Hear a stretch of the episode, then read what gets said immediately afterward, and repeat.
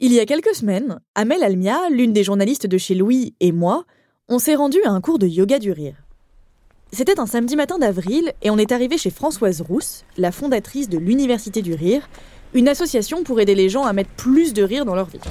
Françoise Rousse est une femme de 77 ans, extrêmement souriante et enjouée, aux cheveux roux, orangés, teint au henné. Elle nous accueille dans son appartement dans le 12e arrondissement à Paris. Ce matin-là, il y a environ une demi-douzaine de personnes. Créons ce que nous voulons voir advenir. Ok? Donc on va commencer par bien respirer parce que la respiration ça aide beaucoup à être créatif, d'accord? On va respirer profondément, on va libérer le stress, les tensions, les petits soucis hein, qu'on a parfois, qu'on traverse parfois en semaine. Ensuite, j'amène le rire par des exercices de mise en situation. Alors ça fait un peu bizarre la première fois parce que évidemment c'est pas, c'est, ça fait un peu faux quoi. Ça fait pas vraiment rire, mais le cerveau lui fait pas la différence entre un rire qui est provoqué et un rire qui est d'une situation extérieure. Voilà. Ensuite, on va s'allonger au sol, on va méditer, ça, s'appelle la méditation du rire, et, là, on va retrouver réellement sa, nature, la nature unique qui est en nous. Hein, D'accord? On n'est plus dans le partage, on est là avec soi. Ok? Ça vous va comme programme? Bon, bon, on va commencer alors. Donc, on se positionne sur nos pieds, va gonfler le ventre et on lève les bras en même temps.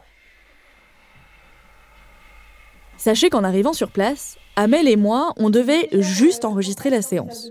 Mais Françoise Rousse et plusieurs de ses élèves ont insisté pour que l'une d'entre nous participe au cours pour se rendre compte de ce qu'on y faisait. C'est donc avec une bonne dose de scepticisme que je m'y suis collée. On a commencé avec des exercices de respiration, jusque-là, tout allait bien. Ça ressemblait à peu près au yoga que je connaissais. Mais après ça, on en est venu aux exercices censés nous faire rire. Je vous inviter à aller exprimer votre rire qui est vraiment tapis au fond de vous-même, le rire de l'enfant, joyeux, insouciant.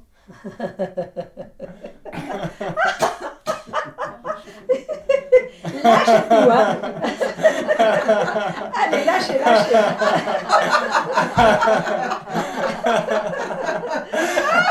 Moi, je suis pas rentrée dans le jeu. Mais Simon, l'un des participants, s'y prêtait vraiment. On s'est retrouvés l'un à côté de l'autre, allongés sur le sol à la fin de la séance, pendant qu'on faisait de la méditation du rire. Et la différence entre son rire et le mien était vraiment marquante.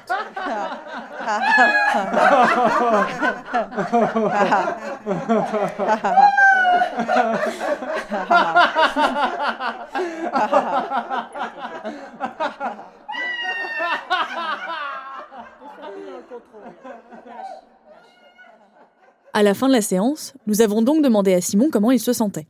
J'ai pas souvent des fous rires, des vrais rires, des vrais fous rires. Et c'est l'occasion d'en créer. Et donc, euh, à chaque fois que je viens, je me sens vidé, léger, serein et calme et d'aplomb, d'attaque. Enfin, moi, je prends conscience que le rire, il peut sortir bah, quand j'en ai envie, en fait. Et c'est pas forcément. Enfin, parfois, ça a besoin de sortir. Et j'ai pas besoin d'attendre qu'il y ait une situation drôle ou une blague qui sorte, mais parfois c'est à moi aussi de créer euh, le rire. Euh, parfois. C'est pas facile à exprimer. Ça peut arriver quand je suis tout seul chez moi, j'ai envie de rire. Ça m'est arrivé une fois, j'étais fou. tout seul chez moi. J'ai rigolé, mais un vrai, vrai rire, quoi. Mais pourquoi?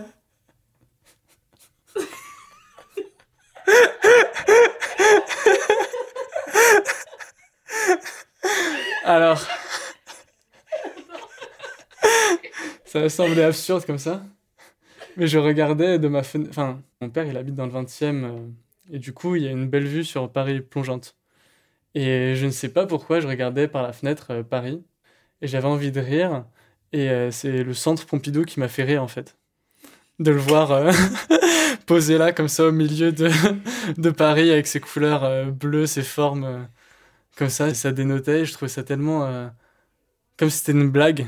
Et ça m'a fait rire pendant plusieurs minutes. Parmi les participantes, il y avait aussi Zaya, une femme d'une soixantaine d'années qui testait le yoga du rire pour la deuxième fois. Eh bien, je ne savais pas trop où est-ce que ça allait nous amener. Voilà, mais j'ai joué le jeu, euh, j'ai suivi les indications données. Euh, voilà, et je suis rentrée dedans et, et ça m'a fait du bien. Je me suis sentie vraiment bien à la fin de la séance. J'étais détendue, j'ai senti que je touchais euh, des choses profondes en moi. Et puis, euh, il y avait aussi tout l'esprit dans lequel elle le fait, Françoise, tout l'esprit euh, en termes de, ses commentaires, l'état d'esprit dans lequel elle le fait. C'est pas rire pour rire, c'est rire pour arriver à un épanouissement de soi, quelque chose, voilà, atteindre un état d'être qui est vraiment soi. Voilà. Et ça accompagne, euh, parce que quand on dit le yoga du rire, euh, je veux dire, c'est pas seulement aller rire pour rire, quoi. C'est plus important que ça, pour moi en tout cas. Moi, c'est comme ça que je l'ai vécu. Contrairement à Simon et Zaya, moi, le yoga du rire, ça ne m'a pas rendue plus sereine, ni donné l'occasion d'avoir un bon fou rire. Je suis restée insensible aux exercices, pour ne pas dire un peu gênée par tout le dispositif. Bref, ça n'a pas marché. Eh ben, notre amie, elle avait aussi du mal, là. Celle qu'on nommera pas. L'ami là-bas, c'est moi, le vol de mort du yoga du rire. Ah oui, c'est difficile de lâcher. Bien sûr. C'est tout un acquis depuis l'enfance. L'éducation. Ben, c'est pas évident. C'est juste aussi progressivement, euh, quand on se laisse aller à, lâcher le masque, parce qu'en réalité, on se crée des masques tous. Et donc, euh, bah, la première fois, c'est vrai que quand on rit de cette façon-là, ça paraît bizarre, quoi. Ça paraît un peu pas naturel, pas, pas vrai. Alors pourquoi est-ce que moi, j'ai pas réussi à rire pendant ce cours de yoga? Pourquoi j'ai pas réussi à rentrer dans le truc et décocher des flèches de rire avec les autres Qu'est-ce qui fait que parfois, on se retrouve seul dans une pièce où tout le monde rigole et qu'on se demande pourquoi? Je m'appelle Adélie Pojman-Pontet, bienvenue dans Émotion.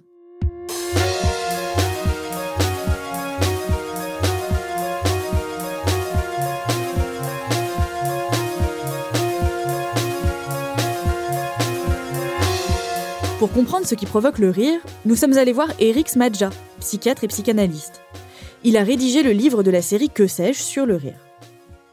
C'est un comportement qui est inné, donc euh, disponible à la naissance, euh, tous les enfants, mais pour qu'il s'actualise, qu'il s'exprime, il faut qu'il euh, y ait des situations déclenchantes, des stimuli déclencheurs, comme on dit. Et en général, dans la vie de tout nourrisson, de tout bébé, les premiers rires surviennent autour de 3-4 mois.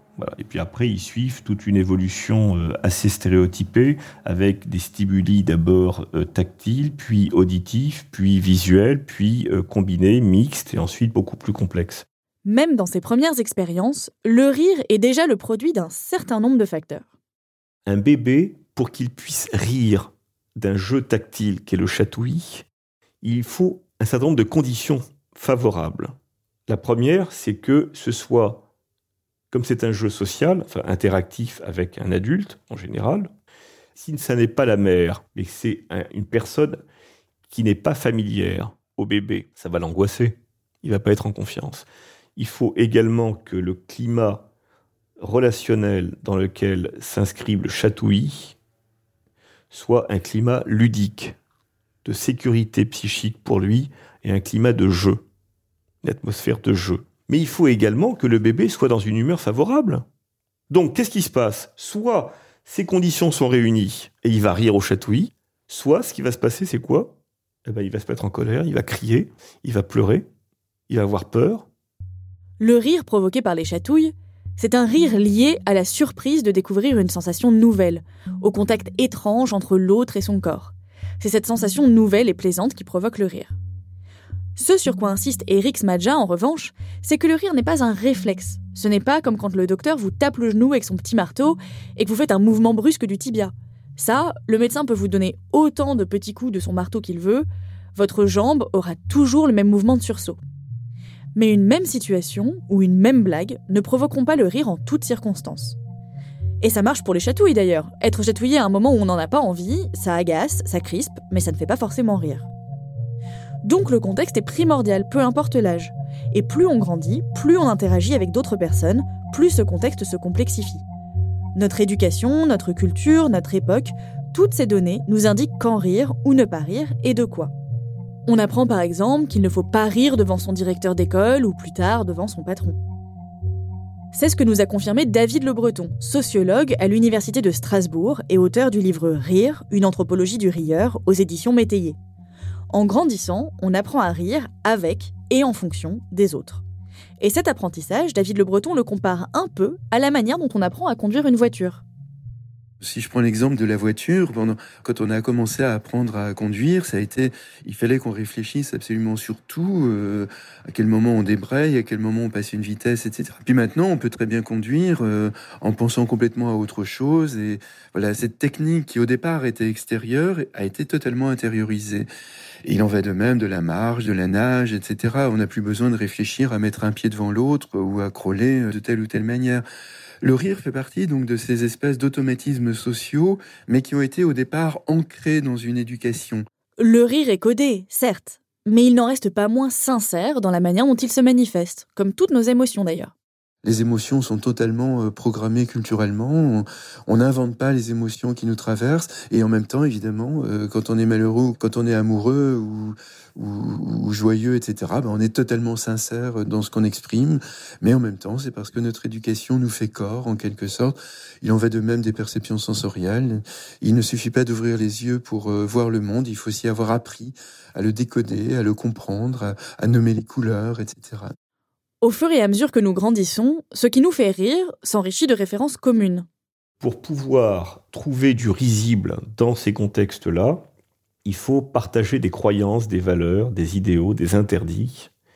Et euh, à partir de là, le partage euh, de valeurs, d'interdits, de refoulements aussi, vont permettre un rire collectif. C'est-à-dire que pour que l'un puisse faire rire les autres, il faut qu'il y ait une culture commune. Quand on n'a pas ces référents communs, on a du mal à comprendre ce qui est drôle dans une situation. Je parle notamment de cette euh, association italienne de clowns humanitaires qui va euh, en Afghanistan et est convaincue de l'universalité du rire. Et donc, euh, ces hommes commencent avec se mettre leur nez rouge et puis commencent à faire des grimaces et à dire des choses, enfin, à avoir des comportements un peu insolites dans les rues. Et ils sont sidérés parce qu'ils ne provoquent absolument aucun rire, mais simplement l'étonnement les, Afghans qui passent par là se disent qu'est-ce que c'est que cette histoire, euh, qu'est-ce qu'ils font là. Pour eux, il n'y a rien du tout de risible. Et l'astuce euh, très fine d'ailleurs de l'un des responsables de cette association, ça va être de demander à ces Afghans quels sont les humoristes qui sont les plus réputés dans votre pays. Et à ce moment-là, avant d'entamer leur performance, ces hommes et ces femmes crient dans la rue le nom des humoristes ce qui, évidemment, là, par contre, il y a une résonance immédiate. Et puis, ils vont en effet provoquer le rire. Il y a cet autre exemple également d'une femme clown euh, qui prend un bébé afghan très malade euh, des bras de sa mère et puis qui lui fait des grimaces, etc. Et la, la clown s'étonne que la mère reste euh, de sidérée dans l'incompréhension de ce qui se passe. Et en effet, comment peut-on imaginer que pour cette femme afghane, ça ait du sens d'avoir tout d'un coup une femme devant elle avec avec un nez rouge qui fait des grimaces avec son gamin. Elle ne parle absolument pas la langue, elle ne comprend absolument pas ce qui se passe. Dans ces deux exemples, le clown, tel qu'on le connaît en Occident avec son nez rouge, son visage peinturluré et sa perruque de couleur vive, n'évoque rien au public afghan. Il ne s'intègre pas à l'imaginaire d'une personne occidentale, celui du cirque, du gag, du divertissement pour enfants. Il est juste bizarre et incongru. En prononçant le nom d'humoriste afghan avant le début du spectacle, les membres de cette association créent la référence commune avec le public, qui permet ensuite au rire d'émerger. Le nom d'humoriste connu en Afghanistan permet d'office de catégoriser le registre du spectacle qui va se dérouler. Pour rire, il faut donc être en phase avec le groupe avec lequel on veut rire. Il faut pouvoir s'insérer dans le système, en maîtriser les codes et les références. Si je n'ai pas ri pendant ce fameux cours de yoga du rire chez Françoise Rousse, c'est peut-être parce qu'à ce moment-là, je ne comprenais pas où tous ces exercices pouvaient bien me mener. J'avais du mal à comprendre les codes du cours. Bon, si vous avez écouté l'épisode d'émotion sur l'amitié, dans lequel je racontais que j'avais du mal à en décoder les signes et que je me retrouvais à faire de manière un peu gauche des déclarations à mes copains, vous savez peut-être déjà que je ne suis pas la personne la plus consciente des codes sociaux. Être en décalage par rapport aux références d'un groupe, ne pas être en possession des codes, ça arrive aussi quand on se retrouve dans un pays qui n'est pas le sien. Quand on déménage à l'étranger, les règles sociales changent et on peut se retrouver facilement seul face à tout un tas de gens qui trouvent une phrase ou une situation hilarante et à laquelle vous ne comprenez rien. C'est une situation qu'Ingrid connaît bien. Ingrid a 27 ans, elle est norvégienne, et ça fait deux ans qu'elle habite en France, où elle est venue faire ses études et où elle travaille aujourd'hui. Et je pense qu'il y a beaucoup de personnes qui partent à l'étranger qui se sentent un peu moins drôles qu'ils le sont euh, chez eux. Et pour moi, ça a toujours été le cas. Enfin, moi, j'ai toujours dit à mes amis euh, euh, qui sont français, souvent, genre, mais vous me connaissez pas en, norvégien, je suis beaucoup plus drôle, je rigole beaucoup plus. Enfin, je fais plein de blagues. Et c'est vrai qu'en français, je fais peu de blagues. Ingrid raconte que savoir quand et de quoi rire, comprendre ce qui fait rire, c'est l'étape ultime de son apprentissage de la langue et de la culture française. Quand tu craques le code de l'humour d'une langue, t'es vraiment dedans. Et ça, ça prend du temps. Ingrid a dû apprendre à comprendre les références qui suscitaient le rire. Elle dit par exemple qu'une des émissions de télé les plus difficiles à comprendre pour elle, c'est Burger Quiz.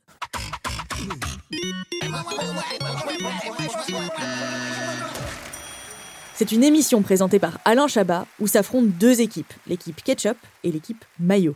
Et dans chaque équipe, il y a deux stars françaises ou francophones et quelqu'un d'inconnu comme vous et moi. C'est comme si vous vous retrouviez à répondre à des questions complètement loufoques avec Marina Foïs comme coéquipière et avec en face de vous Jamel Debbouze. Moi, je pense que plus qu'une blague sur deux, quand je regarde Burger Quiz, je les comprends pas. Je suis souvent plus frustrée quand je regarde Burger Quiz que à amusé, tu vois.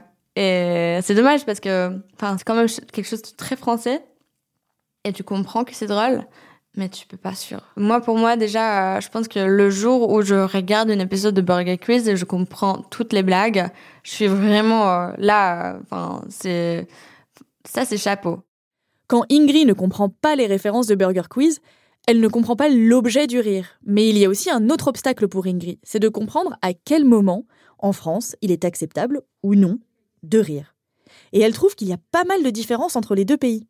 Je pense qu'en Norvège, on est très poli, du coup, on rit beaucoup de pitié. Pour être sympa, euh, aussi, on rit beaucoup quand on ne sait pas quoi faire. Quand on est un peu euh, mal à l'aise, moi, j'ai fait ça toute ma vie, quoi. Elle me raconte notamment une fois où elle était allée voir du stand-up amateur à Oslo. C'était un stand-up super nul, vraiment nul. Genre, le mec, qui est venu était pire que l'autre qui était avant lui. La meuf après, elle était encore pire. Et je rigolais tout le temps parce que euh, j'étais tellement désolée pour eux. Ils étaient là sur scène et c'était vraiment pas drôle. Ils étaient juste là, mec, faut juste que tu te casses. L'humour, c'est vraiment pas ton truc. S'il te plaît, genre, pars de cette scène. Mais tu rigoles parce que t'as peur qu'il va rentrer se sentir euh, nul, tu vois, après. Et t'étais pas la seule à rire, du coup. Le reste de la salle riait aussi? Ouais, et j'espère qu'il riait parce que c'était de pitié, parce que c'était vraiment pas drôle. et si c'est pas le cas, c'est quand même sûr qu'on rigole plus en Norvège peut-être qu'en France. C'est quelque chose qu'elle a aussi remarqué dans ses relations personnelles, notamment avec son copain qui est français. Dans leur relation, elle est souvent confrontée à des moments où le rire n'est pas partagé. Déjà, ça, je trouvais un peu dur au début aussi. Quand je sortais avec mon copain, ça fait plus qu'un an qu'on sort ensemble. Au début, quand on commençait à sortir ensemble, je trouvais qu'il rigolait pas assez de mes blagues. Mais vraiment, genre, j'étais là, genre, mais, mais, mais si t'es intéressé par moi, tu comprends bien que je suis étrangère, que j'essaye de ouf avec cette langue, ce qui est très dur. Enfin, le français, mais enfin, c'est tellement dur à apprendre. Et je là, genre, mais pourquoi il rirait pas? Moi, je l'aurais fait pour lui, tu vois. Quand il fait des blagues nulles en anglais, moi, je rigole. et du coup, j'étais un peu, euh, enfin, j'étais pas fâchée, mais j'étais un peu confuse, je savais pas trop, trop pourquoi. Et euh, c'est effectivement là où j'ai commencé à penser que peut-être, en fait, euh, c'est plus compliqué d'avoir un Français qui rigole de tes blagues parce qu'il va pas le faire de pitié. Ingrid trouve qu'on rit plus pour mettre les gens à l'aise dans la culture norvégienne. Il y a quelque chose de, de gentil quand tu ris. Et du coup, ça donne de l'espace pour l'autre personne de s'y sourire ou de se détendre. Euh, enfin, l'autre personne sent que t'es pas dangereuse, que tu as des bonnes intentions. Euh. Moi, je trouve que ça m'aide beaucoup euh, partout, en fait. On t'a appris que c'était important de rire pour mettre les autres à l'aise, mais du coup, c'est réussir à trouver le juste milieu pour pas que la personne ait l'impression que tu te moques d'elle. Oui, je pense que peut-être ça serait plus euh, aperçu comme ça en France qu'en Norvège, je pense. Je pense qu'on est très direct en Norvège.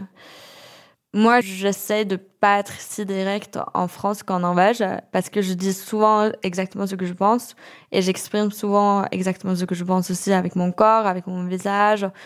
Et euh, je suis très directe comme personne parce que on est un peu comme ça en dans des situations de travail, par exemple, j'ai pas eu des situations où ça a été très dur, pas du tout, mais je me suis rendu compte très lentement. Je pense que j'étais un peu lente avec ça, que les Français ne le sont pas de la même manière. Et euh, je pense que peut-être vous vous méfiez un peu plus que nous. Ce que le partage de références sociales et culturelles permet, c'est de s'identifier à l'autre. Lorsqu'on rit d'une même chose, ou lorsqu'on fait rire quelqu'un, c'est parce qu'on reconnaît ensemble ce qu'il y a de commun entre nous. On reconnaît par exemple la drôlerie d'un jeu de mots parce qu'on voit bien l'image incongrue qu'il fait naître. Si vous demandez à quelqu'un comment il va et qu'il vous répond Ça va, ça va, Imhotep, vous pourrez rire ensemble d'avoir tous les deux vu Astérix et Obélix Mission Cléopâtre et d'avoir partagé, peut-être à la même époque, une référence culturelle. Parce que pour pouvoir rire, il faut pouvoir s'identifier à celui qui fait rire et considérer le thème comme risible. Être capable de s'identifier aux autres, c'est aussi quelque chose qui, comme l'apprentissage des codes sociaux et de la culture, apparaît en grandissant. C'est ce qu'on appelle en psychologie la théorie de l'esprit. La théorie de l'esprit, c'est une aptitude cognitive qui permet de se représenter l'état mental de quelqu'un d'autre. C'est être capable de se projeter dans la tête d'autrui pour imaginer sa réalité. Cela peut être son état émotionnel, par exemple voir quelqu'un pleurer et se dire ⁇ Ah, si cette personne pleure, c'est qu'elle est probablement triste ⁇ comme sa connaissance de la réalité. Pour comprendre, il y a une expérience menée en 1983 par deux chercheurs de l'université de Salzbourg en Autriche qui est assez parlante. Les deux chercheurs en question, Heinz Wimmer et Joseph Perner, cherchaient à comprendre vers quel âge les enfants développent cette fameuse théorie de l'esprit. Dans l'une des expériences, ils montrent à un enfant une boîte de Smarties et ils lui demandent ce qu'elle peut bien contenir. Logiquement, les enfants répondent des Smarties. Là, les chercheurs ouvrent la boîte et pas de bol, la boîte contient un stylo.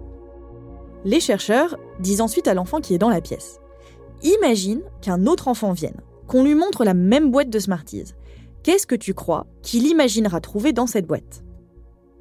Avant 5 ans, les enfants répondent un stylo. Parce que eux, ils savent qu'il y a un stylo dedans. Ils ne transposent pas leur expérience de devinette et le fait qu'ils avaient cru à des Smarties eux-mêmes sur le prochain enfant. Pour concevoir qu'une autre personne ne soit pas en possession des mêmes connaissances face à une situation donnée, il faut être capable d'imaginer l'état mental de l'autre et pouvoir se dire Contrairement à moi, cet enfant n'a pas vu le contenu de la boîte, donc il ne peut pas savoir que la boîte contient autre chose que des Smarties. Réussir à projeter ce que l'autre peut penser en fonction de ses connaissances, de son état émotionnel et des circonstances, c'est ça la théorie de l'esprit. Et c'est généralement quelque chose que les enfants développent vers 5 ans. Et donc, rire avec quelqu'un, c'est trouver le risible commun entre une personne et moi. C'est être capable de se représenter l'état mental de l'autre. Déjà, à minima, c'est lire l'humeur de la personne en face. Si cette personne est triste ou fatiguée, elle sera probablement moins encline à rire. C'est aussi trouver les références communes qui permettent de partager l'objet du rire. Par exemple, si je veux faire rire ma grand-mère de 90 ans, je vais éviter de placer dans la conversation le fameux Non mais allô quoi T'es une fille, t'as pas de shampoing, allô Ma grand-mère ne connaît pas l'existence de Nabila, ni celle des anges de la télé-réalité. Elle ne saisira pas la référence et il y a de fortes chances pour qu'elle me dise que le shampoing, eh ben, il est dans l'armoire, dans la salle de bain. Sauf que certaines personnes, en grandissant, ne développent pas de théorie de l'esprit. Dans l'autisme, euh, on considère qu'il y a un manque de théorie de l'esprit. Ça, c'est Amara Genoun. Elle est psychologue clinicienne auprès d'enfants et d'adolescents avec autisme et maître de conférences à Lyon 2. Ce manque de théorie de l'esprit chez les personnes autistes ça implique par exemple qu'elles ont du mal à lire les intentions des autres. Ça se combine également avec une difficulté à comprendre ce qui est implicite, donc tous les codes sociaux. Toutes ces règles qui structurent de manière invisible nos interactions les uns avec les autres. Donc les personnes avec autisme, même si elles viennent du même pays que vous, n'ont pas accès à tous ces codes qui permettent au rire d'émerger. Le rire étant en fait euh, conventionné socialement, en partie, il leur manque là euh, une grille de compréhension des choses pour euh, pouvoir rire avec les autres des situations habituellement drôles. Ne pas réussir à lire les intentions des autres, ni les codes sociaux, Ça veut dire en pratique ne pas réussir à identifier le ton, le regard, le contexte dans lequel une phrase est dite. C'est tous ces éléments qui peuvent nuancer le sens de ce qu'on dit et apporter une touche drôle ou ironique par exemple. Ne sachant pas décrypter ces données ou avec difficulté, les personnes avec autisme comprennent les choses littéralement, sans pouvoir deviner le sous-entendu, le second degré ou l'implicite qui se cache dans une phrase, un ton taquin ou encore un sourire en coin. C'est quelque chose qui frustre et perturbe Valérie Jessica Laporte, une Québécoise de 41 ans qui est autiste Asperger. L'autisme dit Asperger, du nom du scientifique qui l'a identifié, c'est une forme particulière d'autisme où les capacités intellectuelles sont préservées. J'étais vraiment malheureuse enfant. J'étais pas un enfant qui riait. Du tout. Quand j'étais petite, j'arrivais jamais à déterminer quand les gens faisaient des blagues ou non. Alors j'étais beaucoup sur la défensive parce qu'on riait euh, beaucoup de moi par rapport au fait que je savais pas si on blaguait ou non et je prenais souvent les choses au premier degré. Donc lorsqu'il y a un enfant qui m'a dit s'appeler Vincent, euh, je l'ai pas cru. Valérie n'avait jamais entendu le prénom Vincent et croyait que l'enfant qui lui faisait face alignait des nombres, le nombre 20 puis le nombre 100 et lui faisait croire que c'était son prénom. Et euh, ça m'a mise en colère, euh, qui porte le nom de 20 et le nom de 100. Et je croyais pas que c'était possible. Et lui, il insistait et il arrêtait pas ce que je croyais être une blague. Et ça m'occasionnait beaucoup de frustration. Valérie Jessica se souvient aussi d'une blague qui l'a beaucoup perturbée et beaucoup blessée quand elle était enfant. C'était la fois où est-ce qu'on m'a demandé si je voulais des pommes. J'aimais beaucoup les pommes et finalement, il parlait de pommes de route. Les pommes de route, je sais pas si chez vous c'est le même nom, mais ici c'est les cacas des chevaux, les pommes de route. C'est comme, après ça, il me disait, ah, tu vas manger du caca, on va te faire manger du caca. Et ils ont beaucoup ri de moi à cause de ça. Il y avait souvent des jeux de mots comme ça, donc je devenais très méfiante par rapport euh, à ce qui pouvait être une blague ou pas. On riait toujours, toujours de moi, alors je, je savais plus identifier euh, si on le faisait pas. Cette difficulté à lire les interactions sociales, Thomas Poncelet la connaît bien. Il est consultant conférencier sur les thématiques liées à l'autisme et comme Valérie Jessica Laporte, il a le syndrome d'Asperger. J'avais du mal avec, les conventions sociales, comme beaucoup de personnes autistes. Donc du coup, j'avais compris qu'il fallait avoir du respect pour les gens, euh, qu'il fallait les appeler monsieur, ou monsieur ou madame.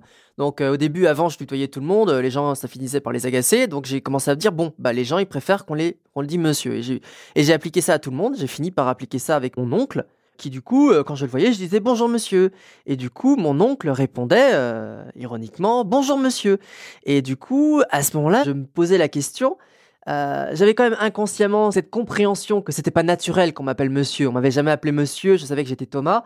Donc j'ai pu en déduire, en fait c'est des mécanismes qui m'ont appris à comprendre un peu le second degré, en tout cas sur cet aspect particulier, le fait que j'ai dit un mot, il répète exactement le même mot, et ce mot à moi n'a aucun sens. Donc par déduction logique, le mot que j'employais à lui n'avait aucun sens non plus. C'est comme ça un petit peu que le fait d'utiliser certaines techniques d'humour, par exemple de miroir, on va dire, j'ai pu les décortiquer, j'ai pu les apprendre par logique pure en fait. De cette difficulté à comprendre les codes sociaux peuvent naître des situations qui peuvent faire rire, comme Thomas qui appelle son oncle monsieur. Mais le rire dans ces cas-là, même s'il se fait sans méchanceté, se fait souvent aux dépens des personnes autistes, qui ne comprennent pas pourquoi ce qu'elles ont pu dire ou faire est drôle. Comme elles ne connaissent pas la norme, elles ne peuvent pas mesurer l'écart. Et le rire, explique Eric Smadja, c'est la marque de ce décalage. Le rire est du côté de la norme et du pouvoir et de l'ordre. Le rire signale le désordre. Et en même temps qu'il signale le désordre, il sanctionne le désordre et il est du côté toujours de l'ordre. Quand on rit parce que quelqu'un glisse sur une peau de banane, par exemple, c'est parce que la chute est un écart par rapport à la norme qui veut qu'on soit capable de maîtriser son corps et son environnement, qu'on est censé être debout et capable de marcher et non les fesses sur le trottoir pour rire, il faut en fait pouvoir se décaler un petit peu de la situation. Et c'est ça qui génère le rire. Mais généralement, là, c'est compliqué pour eux d'arriver à comprendre euh, ce décalage.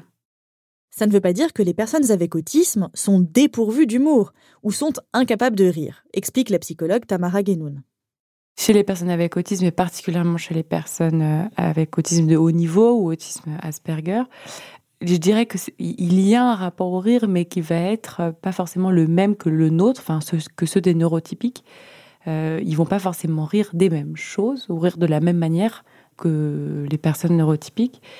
Et puis euh, parfois ils vont pouvoir faire rire les autres à leur insu et ne pas forcément se rendre compte de ce qu'il y a de drôle dans ce qu'ils euh, ont dit ou dans ce qui a fait rire les autres. Mais hum, c'est pas pour autant qu'il n'y a pas de l'humour chez eux ou il n'y a pas des choses qui les font rire. Parce que notamment les personnes Asperger ont souvent un intérêt privilégié pour euh, un thème ou un sujet, les trains, les panneaux, les... Et là, il peut y avoir des moments de rire, de jubilation en quelque sorte, dans le contact à l'objet, dans le fait de pouvoir parler de ce qu'ils aiment. Et donc, euh, voilà, il y, a du rire, mais il n'y a pas le même rire que euh, chez les personnes neurotypiques, je dirais. Si Valérie Jessica Laporte était une enfant qui ne riait pas beaucoup, Thomas Poncelet, lui, aimait énormément rire. Enfant, il y avait, euh, il y avait effectivement une énorme joie de vivre, en tout cas une envie de rire. même si à l'époque, je riais surtout tout seul, hein, parce que j'avais un humour, j'avais mon propre humour, et, je me faisais beaucoup rire moi, mais ça ne faisait rire personne d'autre parce que mes blagues n'avaient juste aucun sens. Enfin, en tout cas, euh, les personnes ne comprenaient, n'en comprenaient pas le sens. Une des caractéristiques du rire chez les personnes Asperger, c'est que justement, il n'a pas besoin des autres pour exister. Ce sur quoi ils vont rire n'est pas attendu ou n'est pas euh, commun, n'est pas partagé particulièrement. C'est un rire solitaire qui s'élabore souvent dans le monde interne propre à chaque personne avec autisme, ce qu'on appelle dans le jargon la bulle autistique. Et je sais que ça faisait un peu fuir les gens. Je sais qu'il y avait une distance qui se mettait. Il y avait juste un malaise. Je pense pas que les gens, euh, fondamentalement, se disaient euh, ils rigolent pour rien, c'est bizarre, je vais l'éviter. Je pense que ça se faisait naturellement. Ils voyaient ce petit sourire en coin, ils se disaient à quoi ils pensent, pourquoi ils rigolent, est-ce que la situation est gênante, est-ce que j'ai fait quelque chose, est-ce qu'il rigole parce qu'il est juste peut-être stupide, peut-être que les gens vont juste penser ça. Et en fait, tout ça va se mélanger euh, inconsciemment, je pense, dans leur tête au point juste d'avoir une conclusion finale qui va être la seule chose qui va ressortir pour eux et juste, je l'évite. Euh, mais il a dû se passer plein de choses inconscientes qui disaient juste, il sourit à, un moment où il a envie de rire, à un moment qui ne porte pas la situation du rire en fait, qui n'est pas un moment où, euh, où vous êtes censé rire. Et il faut avoir, comme je disais, des raisons de rire en fait. C'est pour ça que ça a pu être difficile pour Thomas Poncelet d'expliquer aux personnes autour de lui ce qui le faisait rire. Je pense qu'effectivement, moi, je faisais des blagues euh, très très basique que j'avais lu enfant et qui continue à me faire rire. Genre, euh, bah, c'est le volcan qui dit à sa voisine la montagne, excusez-moi, ça ne vous dérangerait pas que je fume. Mais je sais pas pourquoi, voilà, moi personnellement, ça me faisait beaucoup rire. Euh... Cette blague en particulier, ça vous faisait beaucoup rire? Oui, alors maintenant ça ne me fait plus rire, mais je saurais pas dire si ça ne me fait plus rire parce que j'ai appris que c'était une blague qui fondamentalement était considérée comme pas drôle ou si juste j'ai grandi, je saurais pas faire la différence. Et ça a même pu le mettre dans des situations délicates. Je me rappelle que j'ai eu un souci un moment, tiens. Je... C'était pas enfant, c'était plutôt adolescent où j'ai commencé à. Ça m'a remis beaucoup en perspective un petit peu euh, euh, l'idée du rire tout seul. C'est que j'ai ri tout seul dans la rue parce que j'avais envie de rire, parce que j'avais pensé à une blague, à quelque chose de rigolo. Il se trouve que euh, une fille pas loin avait trébuché et il y avait son copain très baraqué à côté. je pense que la personne a dû croire qu'il y avait une concordance, alors que moi j'étais juste dans mon monde en train de rire sur mon propre truc. Donc, bah, j'ai essuyé un petit peu le garçon qui un petit peu m'a poursuivi quelque temps euh, à distance. Il s'est pas approché, hein, mais à travers la rue parce que j'étais de l'autre côté de la rue et me disait non mais toi qu'est-ce qui te prend D'où tu rigoles? Tu trouves ça drôle? Euh, Fais gaffe à toi, retourne-toi et je te casse la gueule. Donc vraiment il y avait eu cette dimension euh, qui m'a un petit peu, je pense, calmé sur le rire dans le sens où bah quand vous riez en fait on va forcément associer le rire à une situation, à une explication. donc on va associer ça à la chose la plus directe, la plus immédiate. donc du coup il y a, y a il y a, cette dimension-là, je pense, cette expérience que j'ai eue vers 14 euh, ans, je crois. Depuis son adolescence, Thomas Poncelet a donc entrepris de décortiquer ce qui faisait rire les gens. Mais j'ai pris plaisir véritablement en fait à, trouver des raisons pour lesquelles je riais. Hein. Pas, j'ai pas fait ça histoire de faire ça. Il y a eu un plaisir à trouver les mécaniques parce que partager, ça fait plaisir aussi de pas être le seul à rire à une situation. Et donc cette adaptation en fait qui est venue de manière un peu violente comme je vous le dis. D'ailleurs, je me rends compte juste maintenant en en parlant. Elle m'a fait apprendre à partager ce rire, en tout cas avoir envie de, le vivre avec d'autres personnes, d'étudier un peu les mécaniques pour m'en servir un peu comme outil d'ailleurs, à la fois pour rire, à la fois pour sensibiliser.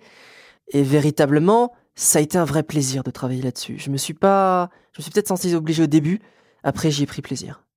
Il a repéré des tournures et a appris à identifier des phrases et des remarques, par exemple, qui faisaient rire les gens pour pouvoir ensuite les réutiliser.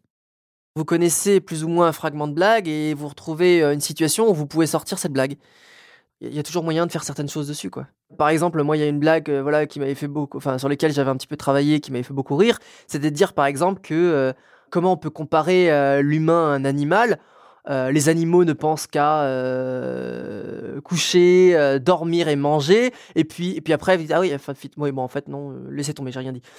Qui est un peu de rappeler qu'en fait, l'humain n'est pas si différent. Et il y a toujours moyen d'adapter un petit peu cette blague par rapport à quelqu'un qui vous dit, ah, ben, c'est un peu un animal, ce gars-là. Et puis, vous pouvez ressortir quelque chose qui ressemble un peu à ça. Donc, il y a toujours moyen d'adapter un petit peu euh, euh, certaines, certaines choses qui marchent et les remettre dans le contexte. Parce que le contexte est très, très important dans le rire. Apprendre les codes sociaux ou des manières de faire en copiant et en répétant ce qu'on voit chez les autres, par mimétisme, c'est un comportement classique chez les personnes avec autisme. En tant que euh, psychothérapeute, soignant, on ne va pas forcément chercher le rire. Et le fait de rire tous ensemble d'une situation euh, sociale, euh, ça ne va pas arriver dès le début. Pour autant, voilà, ça. Ils peuvent quand même rire de certaines choses au début qui sont pas forcément. On comprend pas très bien pourquoi, on comprend pas très bien d'où ça vient, mais mais ils rient. Je pense peut-être pour illustrer un cas plus particulièrement d'un adolescent que j'avais dans un, groupe, lui au contraire euh, cherchait notre rire, parfois de manière un peu caricaturale, euh, pas toujours très bien maîtrisée, sans doute peut-être pour se rassurer, parce que si on rit, il sait ce qu'on pense de lui, ou il sait qu'on voit qu'il existe. Donc, euh, parfois dans un groupe, on peut avoir peur de disparaître ou de pas être bien vu. Et donc, le fait de pouvoir nous faire rire, ça, ça, ça lui permettait de se faire voir et de se sentir un peu plus exister dans le groupe. Et donc, il imitait une blague que faisait un autre. Il la refaisait à l'identique. Là, on, on pourrait se dire que pour ce jeune homme, il y avait déjà une forme d'apprentissage des conventions sociales qui tentait de reproduire, mais de manière un peu caricaturale, imitée, pas tellement euh, appropriée subjectivement. Quoi. Certains euh, enfants, certains adolescents vont se- beaucoup imiter pour pas faire de vagues ou parce qu'ils ne comprennent pas ce qui se passe, mais aussi par curiosité par rapport à ce qui se passe et, qui- et dont ils n'ont pas les codes et dont ils ne comprennent pas euh, les tenants et les aboutissants. Et donc le fait d'imiter va pouvoir leur permettre de- d'explorer. C'est également ce qu'a fait Valérie Jessica Laporte depuis qu'elle s'est mise à s'intéresser aux autres. Ben, j'ai recommencé plus à sourire quand j'étais jeune adulte. Et c'est quelques années plus tard vraiment que j'ai commencé à rire, vraiment plus faire des blagues, taquiner les gens, je dirais, dans les cinq dernières années. J'ai 41 ans. Je me suis souvenu beaucoup de comment mon père taquinait les personnes. Et c'était souvent durant des soupers. Et là, les gens, ils riaient, riaient, riaient beaucoup. Donc, c'était évident que personne n'était fâché parce que ça riait même avec des larmes. Et lui, il y avait deux façons. Il faisait des jeux de mots, mais sans arrêt, et chaque mot amenait vers une autre blague, qui amenait à une autre blague, et il arrêtait pas de combiner les mots ensemble pour créer des nouveaux mots. Ça, ça faisait rire beaucoup les gens, et aussi il les taquinait. Il, il leur disait des évidences en les amplifiant, et ça, ça faisait rire les gens. Je pense que si on ne nomme pas un vrai défaut, ou si on n'attaque pas la valeur de quelqu'un et que la personne en bonus est pas susceptible et a le goût de rire, on peut la taquiner sur plein de choses sur elle. Il faut vraiment éviter de toucher les valeurs et les vrais défauts. Donc, on peut dire plein de niaiseries, mais il faut pas que ça soit vrai. Trop, trop. Et comme Valérie s'est mise à faire des blagues en imitant le genre de choses que disait son père, elle s'est aperçue qu'elle faisait surtout rire les hommes de 60 ans. Euh, le type de taquinerie, euh, ça fonctionne mieux avec les messieurs d'environ 60 ans. Au club photo, ça va super bien, mais vraiment avec les messieurs de l'âge de, mon père. Parce que, je sais pas, la façon dont je taquine, je dois utiliser probablement le même ton, les mêmes intonations que lui prenait. Et ça fonctionne bien avec cette génération-là. Je le fais avec d'autres, mais ça fait pas aussi bien. Là, on retrouve typiquement le fait qu'au-delà de la mécanique de la taquinerie que Valérie Jessica Laporte reproduit, il y a des références communes, probablement des traits d'humour générationnels, de la génération de son père, qui fonctionnent parfaitement bien avec les personnes plus âgées. C'est aussi en décortiquant les taquineries de son père qu'elle a appris à comprendre quand les autres la taquinaient. Ben, les taquineries qui sont comme celles de mon père, je les reconnaissais facilement parce que ils reviennent souvent, puis il y avait souvent euh, des sujets euh, qui pouvaient se ressembler. Oui, eux, je les ai reconnus plus rapidement parce que c'était très, très, très, très redondant. Hmm, Les autres taquineries, je crois que c'est vraiment à cause des réactions des gens autour. Si tout le monde rit, et que tout le monde a un beau sourire, et que c'est des gens qui sont gentils, ben c'est des taquineries. Mais des fois, je pense que c'est des taquineries et c'est pas des taquineries, c'est pour vrai. Alors, ça, ça fait rire encore plus les gens parce que je, je dis que j'identifie, mais j'identifie pas tant bien que ça. Même mon amoureux, il arrête pas de me taquiner et je me trompe souvent. Imiter les blagues des autres, c'est aussi ce qu'essaye de faire la fille de Jessica Laporte. Elle a 15 ans et comme sa mère, elle a le syndrome d'Asperger. Et ma fille, elle fait pas de blagues. Ben, elle en fait, mais c'est vraiment pas drôle. Elle a rien compris. Elle est Asperger aussi. Mais c'est vraiment pas drôle. Elle pense que des blagues, c'est de dire des choses pas vraies. Alors, n'importe quelle phrase qui est pas vraie à l'extrême, elle pense que c'est une blague. Ça fonctionne pas. Je sais pas si un jour elle va comprendre, mais là, elle peut pas. Elle y arrive pas. Mais elle veut faire des blagues. Donc, au début, elle répétait les blagues de ses frères en espérant qu'on rit, mais ils venaient de faire la blague, alors on pouvait pas rire. Après, j'ai essayé de lui expliquer un petit peu c'était quoi les blagues, les exagérations, tout ça. Des fois, ça peut faire des blagues. Et là, elle dit des choses qui ont aucun sens et elle pense que c'est des blagues.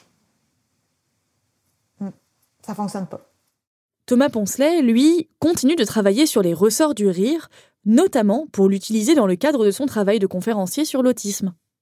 Et surtout, en fait, ce qui est très important après l'humour, quand on fait un sujet qui est sérieux, c'est de rembrayer sur du sérieux.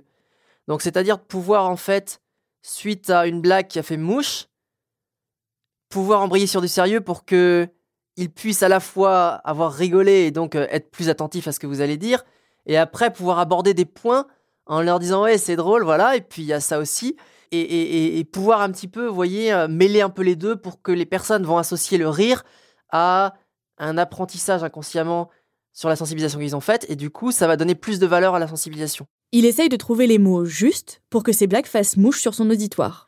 Quand je suis arrivé à une conférence euh, euh, malade comme un chien, j'avais une voix complètement euh, aigrie, une voix complètement euh, cassée. Et effectivement, j'ai eu cette voix pendant euh, 10 minutes. Et au bout d'un moment, je leur ai dit Bon, alors je suis enrhumé, donc la voix que vous entendez, c'est pas une voix d'autiste, hein, c'est une voix d'enrhumé. Mais bon, ça marche pas à tous les coups. Voilà, à un moment, j'ai fait une blague, effectivement, en disant que c'était très très intéressant ce que j'étudiais euh, quand je voyais le monde neurotypique, parce que j'ai l'impression d'étudier une euh, race alien et, vraiment d'apprendre un petit peu les mécanismes de la race alien, me dire waouh, c'est trop intéressant cette race alien. Voilà, personne n'a ri. Voilà, je sais pas, dans ces cas-là, voilà, faut un peu décortiquer qu'est-ce qui n'a pas trop fait rire pour réussir à faire une blague un peu plus adaptée la prochaine fois. Puisque ça peut être si difficile de comprendre ce qui fait jaillir le rire, et que ça dépend de tellement de facteurs qui ne sont pas toujours faciles à lire, on a voulu rencontrer quelqu'un dont le métier, c'est de faire rire les gens. Avec Amel Almia, l'attachée de production de cet épisode, on est allé rencontrer l'humoriste Shirley Soignon dans son comédie club, Le Jardin Sauvage, pour qu'elle nous fasse un petit guide de ce qui fait rire les gens. Euh, là, on est dans un bateau qui s'appelle le Jardin Sauvage, et c'est vraiment très bizarre cette façon dont tu vas me suivre avec ce micro. Il faut savoir qu'il y a quelqu'un qui tient le micro et qui, dès que je bouge, se rapproche de moi. Vraiment, laissez-moi avec ce micro. ah, pardon, oh là, ouais. c'est dommage que vous voyez pas ça et que vous voyez pas non plus le jardin sauvage où on est actuellement. Et euh, bah, on est dans un décor un peu de salon, euh, un peu un squat d'humoriste où il y a un, bureau, euh, un peu de détective, euh, des canapés, des, coussins en wax, un mélange de plein d'influences qui viennent un peu de mon grenier. Hein. C'est des décoratrices cinéma qui l'ont fait. On est parti vraiment d'inspiration d'objets, partant d'objets de chez moi, comme euh, Monsieur Patate, comme euh, un vieux téléphone, euh, le Ghetto Blaster, des livres que je lis pas, du coup je les ai collés sur le décor. Super Nintendo, tout ça c'est à moi. Je sais pas pourquoi j'ai acheté ça. Un jour j'étais sur le bon coin et j'ai fait une folie. J'ai acheté tous les trucs des années 90, fin 80.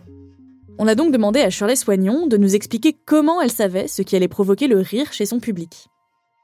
Je sais avec quoi j'ai envie de faire rire. Voilà. Après, j'essaye, puis des fois ça marche pas. Donc il faut retenter avec une autre formulation, toujours dans le but de faire rire avec euh, le sens que tu as voulu donner à cette phrase. Quand on, voilà, on construit une blague, elle, c'est pas euh, écrire un texte de théâtre où l'effet du rire ou de l'émotion en soi n'est, euh, comment dire, tu la travailles en tant que comédien, tu travailles ton émotion de comédien. Là, c'est vraiment le texte qui doit absolument faire rire à chaque fois. Normalement, ça coûte de l'argent en masterclass. Écoute bien ce que je vais te dire. Moi, à chaque fois, mon but, c'est de trouver les phrases les moins marrantes du monde. Parce que moins c'est marrant, plus c'est drôle. Sais pas si tu Regardez George Carlin. C'est un, un humoriste qui est décédé maintenant, mais George Carlin n'a que des phrases. C'est un livre. Ce livre où tu hocherais la tête à chaque phrase en disant putain, qu'est-ce que c'est vrai? Et donc, il fait une telle accumulation de vérité sur scène en live que tu es obligé de rire. Et pourquoi? Parce que c'est vrai, c'est tellement absurde la vérité. La, folie de ce qu'il raconte, des fois. Il te dit pourquoi c'est toujours. Alors, ça, c'est un vieux sketch, mais quand il parle de l'avortement, il dit pourquoi c'est toujours les gens moches qui sont contre. les gens à qui on voudrait jamais faire d'enfants qui sont contre l'avortement? Et il commence ce truc comme ça. Donc, c'est vraiment une vanne de pique. Et après, il ouvre sur l'avortement, et c'est l'époque où personne. Tu sais, les gens, ils sont contre l'avortement aux États-Unis, etc. Et il te dit exactement tout ce qu'il pense sur à quel moment c'est un crime quand c'est un être humain et c'est une omelette quand c'est un- une poule. Tu vois, il te fait plein de trucs qui sont juste des vérités. Mais il le dit en colère, tu vois, il est vénère. Et c'est des vérités, il y a rien de en, en soi, il y a rien de drôle. C'est juste, c'est vrai. Il dit que des trucs vrais, t'es là. Ah bah c'est vrai, ah bah c'est vrai, ah bah c'est vrai. Et donc tu finis par du hochement de la tête à faire mais oui Et ça fait ça. Et donc son spectacle, c'est que ça, c'est yeah, yeah, oh, yeah, c'est que ça. On dirait un match de tennis. Euh, en fait, il y a un truc de juxtaposition. En fait, quand tu juxtaposes, euh, je sais pas, genre l'avortement et euh, les omelettes, effectivement, il y a un truc de parallélisme euh, complètement évident, mais qui du coup devient absurde par la juxtaposition. Du coup, est-ce que ces différents ingrédients, tu, tu testes différentes manières de transformer, par exemple, cette phrase en blague? Ça dépend des, ça dépend des blagues. Ça dépend vraiment des blagues. Des fois, je galère sur une vanne et du coup, je vais peut-être vraiment me poser dessus pour trouver la formule pour qu'elle soit drôle. Parce qu'il y a des formules. Comme quoi, par exemple? Comme c'est-à-dire. Bah, c'est quoi une formule pour que ce soit drôle? Bah, une formule, il y en a, y a, cinq euh, formes. C'est des figures de style, c'est du français. En gros, tu as cinq figures de style de base pour faire une blague. Après, il y en a 15 autres méthodes, mais les cinq de base, c'est la comparaison, la personnification. Donc, le fait de. Pour le coup, il fait par, à un moment donné, justement, George Carlin, il fait parler d'une poule. Dans son... En tout cas, il, a- il, il- dit les, eh, les poules, c'est des bons gens. Tu vois, les poules, c'est des bons gens de fou. Il se tou- euh, T'as déjà vu un, coq rentrer chez lui et battre sa femme, faire putain, rien à bouffer. Tu vois, non. Les nous, on est des connards. Et donc, c'est vrai, c'est des vérités. C'est tellement vrai. Ça dépend aussi du. Donc, il y a le flow qui peut jouer dans cette, cette, cette phrase-là. Mais euh, on va revenir à la question plutôt. Ouais, dans les figures de style. Ouais, les figures de style, donc la comparaison, la personnification. La celle de base, c'est le renversement. C'est vraiment de base. C'est-à-dire. euh, il fait tellement beau aujourd'hui que j'ai envie de me foutre en l'air. C'est un renversement. C'est vraiment la blague de base. Ouais, c'est genre tu, tu, tu, tu, Tu donnes, euh, un le- contexte et tu chutes sur genre le contraire de ce qu'on attend. Ouais, c'est ça. Et toutes les vannes, c'est ça en fait. hein. C'est faire des feintes. C'est pour ça que ça. Moi, j'ai fait du basket toute ma. euh, avant de faire de l'humour, je faisais du basket. Et pour moi, c'est la même chose. Tu fais une feinte, tu vas à l'autre côté, tu crossover, tu crosses le public, tu vois. Et c'est pour- comme ça que nous, les humoristes, on arrive à rire à des humoristes. C'est quand on n'arrive pas à voir la figure. Arriver. Tu vois? Bah, on- La figure de style, on peut la voir arriver. Ok. Quand quelqu'un va te parler d'un chien, on se dit, il va faire une personnification dans 5, 4. Euh, ok, donc du coup, on en avait trois. Renversement. Ouais. On était à renversement. Oui, pardon. Non, vous êtes à fond dedans. Euh, donc, personnification, co- comparaison, renversement, règle de 3. Règle de 3, c'est quoi? Règle de 3, c'est énumération de trois choses. On le fait tous de façon naturelle. C'est une vieille musicalité d'humour. Maintenant, on fait beaucoup plus de règles de 5 euh, parce que personne s'y attend. Mais une règle de 3, c'est donc. euh, J'adore les fruits, j'aime euh, les pommes, les bananes et les chattes. J'en ai pas des bonnes là, je suis désolé. Hein. Fallait me prendre au matin. Et la cinquième, du coup, c'était quoi Alors attends, je sais plus parce qu'on n'arrête pas de le refaire et du coup, j'ai pas l'impression d'avoir. On peut pas l'écrire comme ça on est sûr. On l'a fait. Putain, personnification. Ouais, ouais. Ouais, règle de de 3. Ah, là, je l'ai pas dit. Alors, c'est quoi? Ah, Que j'oublie. Attends. Comparaison, règle de 3, renversement, personnification. Euh, Putain, j'ai le cerveau cramé. Renversement. Attends, il, est- il est- il doit être personnification. Il doit être là dans. Eh. Visuel. Attends, attends, attends. On, on repasse à quelque chose, ça va revenir. Ok. Ça, Alors, sinon, coup, sinon, je vais clébo comme ça. Non, bah, parce que du coup, j'ai une autre question aussi. Ça m'énerve de pas trouver. Attends, je suis en train de. Ça Attends. va très bien, ça va très bien. Vas-y. Non, parce que là, je sens que ça est en train de m'échapper, vraiment. T'es là. Ça fait renversement, règle de 3, personnification, règle de 3, personnification. je vois que ça. Attends, comparaison. Attends. Vas-y, enchaîne, pardon. Non, non, mais alors du coup, il y a un truc dont, sur lequel on a beaucoup, euh, dont on a pas mal dit, enfin, ce qu'on nous a pas mal dit en interview, sur le fait de Exagération. Ok. Ah. Ah, c'est parce que je l'aime pas, celle-là. En fait, c'est pour ça que je la- je l'utilise jamais. D'accord. L'exagération. Donc, je l'oublie à chaque fois. Mais tu vois, c'est l'exagération, c'est en gros exagérer un truc qui est. Tu vois. C'est genre la sardine qui me. Bah, tu vois, je suis nul, j'ai rien en train de dire une, il fait tellement beau que, tu vois, mais. euh, que j'ai envie de me mettre. j'ai envie- il fait tellement chaud que j'ai envie d'enlever ma peau, tu vois. C'est dégueulasse. C'est du c'est pas de la blague, mais c'est une exagération au figure de style français, quoi. Alors si ça vous arrive à vous aussi de ne pas comprendre pourquoi tout le monde rit autour de vous, ou si comme Thomas Poncelet et Valérie Jessica Laporte, vous avez du mal à savoir comment on fait des blagues, vous pouvez faire comme Shirley Soignon et réviser vos cours de français de collège et vos figures de style.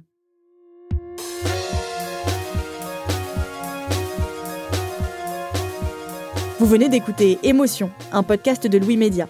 Cette émission a été réalisée avec l'aide d'Amel Almia qui a participé aux recherches et aux interviews. Charlotte Pudlowski était à la rédaction en chef. La création sonore a été réalisée par Claire Cahu et Nicolas Vert. L'enregistrement et le mixage sont de Jean-Baptiste Aubonnet et Tristan Mazir. Merci à tous nos interlocuteurs de nous avoir accordé de leur temps. Vous pouvez écouter Émotion sur toutes les applications de podcast, comme iTunes ou Google Podcast par exemple, ainsi que sur YouTube, Spotify et SoundCloud. Nous sommes aussi sur les réseaux sociaux, at Émotion Podcast, émotion avec un S, sur Facebook, Instagram et Twitter. Si vous avez une histoire forte en lien avec une émotion, n'hésitez pas à nous écrire à hello at louismedia.com ou sur Twitter apjzpty.